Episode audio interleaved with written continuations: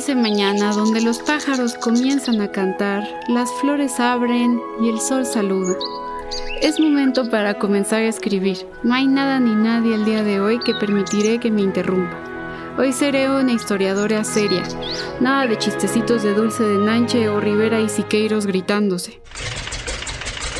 ¡Uh! ¡Estoy volando! ¡Estoy volando! ¡Hola Jaime! ¡Mírame! ¡Estoy volando! Bienvenidos a Historia Chiquita.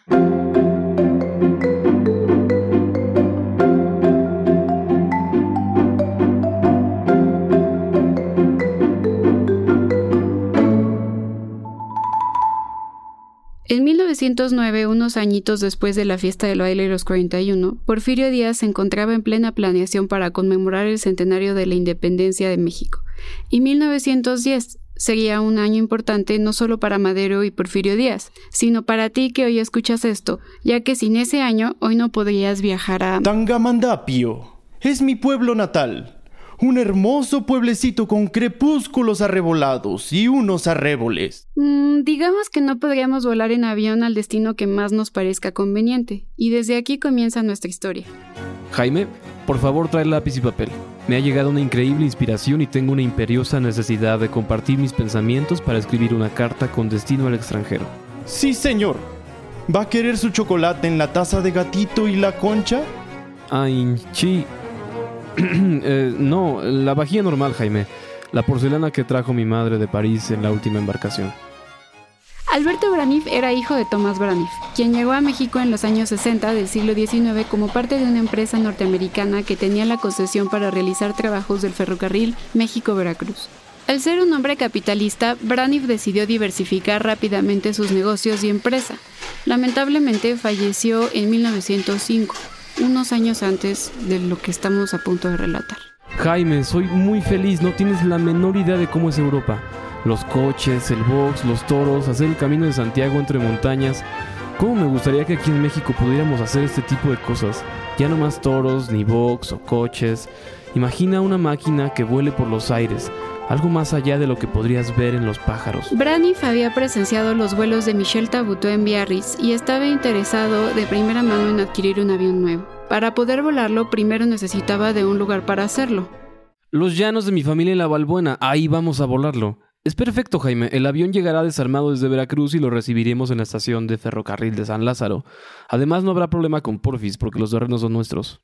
El evento era un suceso importante y pronto toda la ciudad comenzaría a hablar del joven Braniff. Escuché que lo que va adentro de las cajas no son partes del avión, son un par de alas para que Braniff vuele frente a todos. Hm, seguramente parecido a los aparatos que inventaron los demás. Nada de fuera del otro mundo. ¿Dónde lo ponemos, jefe? ¿Son las alas que encargó para volar como Ícaro? Aquí. Esto es el hangar desde donde armaremos el avión y todo estará como lo he planeado. El gobernador de la ciudad ha hecho un buen trabajo con el pelotón. La gente estaba asombrada por las hazañas de Alberto Braniff a bordo de su aeroplano modelo Boisson. El aguerrido piloto se subió al puesto de mando del aeroplano. Aceleró con gran velocidad por el campo. Voló derecho a una distancia de cerca de 500 metros y luego se elevó graciosamente a una altura de 26 pies, descendiendo de nuevo, corriendo por cerca de 200 metros y luego volvió a elevarse como un pájaro hasta más o menos la altura anterior. Aterrizó y regresó junto al hangar donde fue recibido con todo entusiasmo. Gracias a Braniff y el éxito que obtuvo de sus vuelos frente a los espectadores, comenzó a haber un interés por mostrar este tipo de espectáculo por parte de algunas empresas de prestigio que ya practicaban el vuelo de globos aerostáticos. Carlos, quiero comprar un avión Blériot 11 y consígueme a ese piloto francés, el tal Mauricio Raúl Aurea Duval. Él será quien lo piloteará. Ese Braniff ahora tendrá un nuevo competidor en el aire.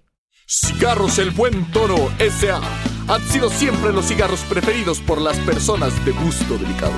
Son de finísimo papel arroz, de tabaco suave y de aroma exquisito.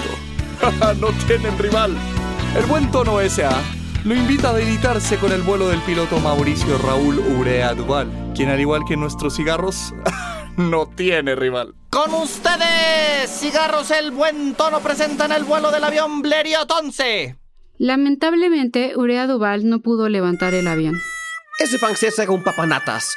No puedo creer que mejor este hombre mexicano pueda volar tremenda obra del ser humano. Qué bello se ve surcando por los cielos. Ese lebrija siempre ha sido una buena opción.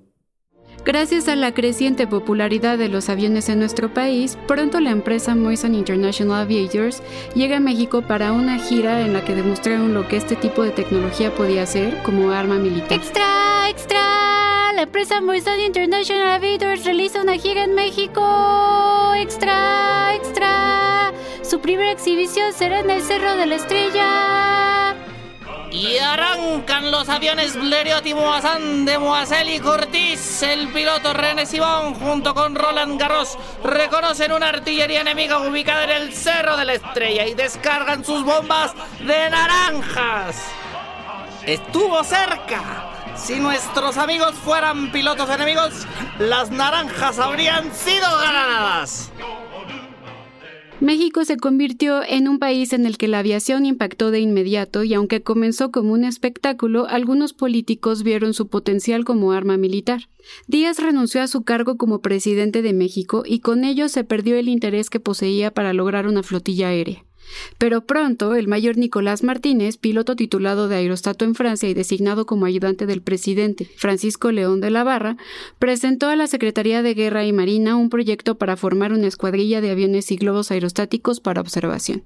Señor Madero, aquí están los papeles para el proyecto de la escuadrilla de aviones. Ah, Gutiérrez, ponlos en el bonche de cosas que no urgen. No tenemos tiempo para eso. Conchita, deja de tragarte los bocadillos. El equipo Moazán regresa a nuestro país. Esta vez para mostrarle a nuestro nuevo presidente las nuevas peripecias que tienen pendientes. Francisco y Madero, pase al frente. Gané, gané, gané, gané. Sí, señor, ya había ganado la presidencia. Aquí va a volar un avión. ¿Ah? ¿Yo volar un avión? Ser imposible. El 30 de noviembre de 1911, Francisco y Madero quedó feliz de haber participado en un vuelo de exhibición a bordo del de Perduzán de dos plazas piloteado por George M. Diot. Ay, señor, he pasado un momento maravilloso. Le diré inmediatamente a mis hombres que compremos cinco aviones y formemos a cinco pilotos para tener esta tecnología entre nosotros. En ese momento ya habían ciertas rebeliones encabezadas por generales como Pascual Orozco y Emiliano Zapata en el interior de la República. Muy bien, vamos a ver quiénes serán los que se irán a estudiar aviación. Juan Pablo y Eduardo Aldazoro Suárez, Horacio Ruiz Gaviño. Mm. Tío, tío, ¿logró hablar con Madero? Por favor, por favor. Ir a la escuela de aviación es lo único que queremos. Ya les dije que no me gusta deber favores políticos. Te prometemos que si intercedes por nosotros, vamos a Parras por las campechanitas que tanto te gustan y en la noche comemos gorditas con chocolate caliente. Bueno, bueno, está bien, pero más vale que estén ricas. ¿Sí? Hmm. Un momento. Señor, lo llama el gobernador del estado de Coahuila, Venustiano Carranza. Hmm, a ver, pásame el teléfono. ¿Hola? Francisco, ¿recibiste mis cartas? Sí, gobernador, claro que sí. ¿Asegura usted que serán buenos muchachos? Son excelentes. Alberto y Gustavo Salinas Carranza son los mejores sobrinos que he tenido estarán felices de recibir la beca para estudiar aviación y poner al servicio del ejército todo lo que aprendan. No se diga más. En este momento los anotamos en la lista para irse a la Moisant Aviation School. Sufragio efectivo. No reelección, mi señor presidente. Gutiérrez, ponme a los sobrinos de Carranza en la lista. Entre los hermanos Aldazoro con su experiencia previa en planeadores y los Salinas Carranza, creo que ya mandamos lo mejor de nuestro país. La aviación militar retomó su curso durante la presidencia de Francisco y Madero, pero los planes de nuestro país tenían otra cosa considerada para nuestro querido amigo Espírita.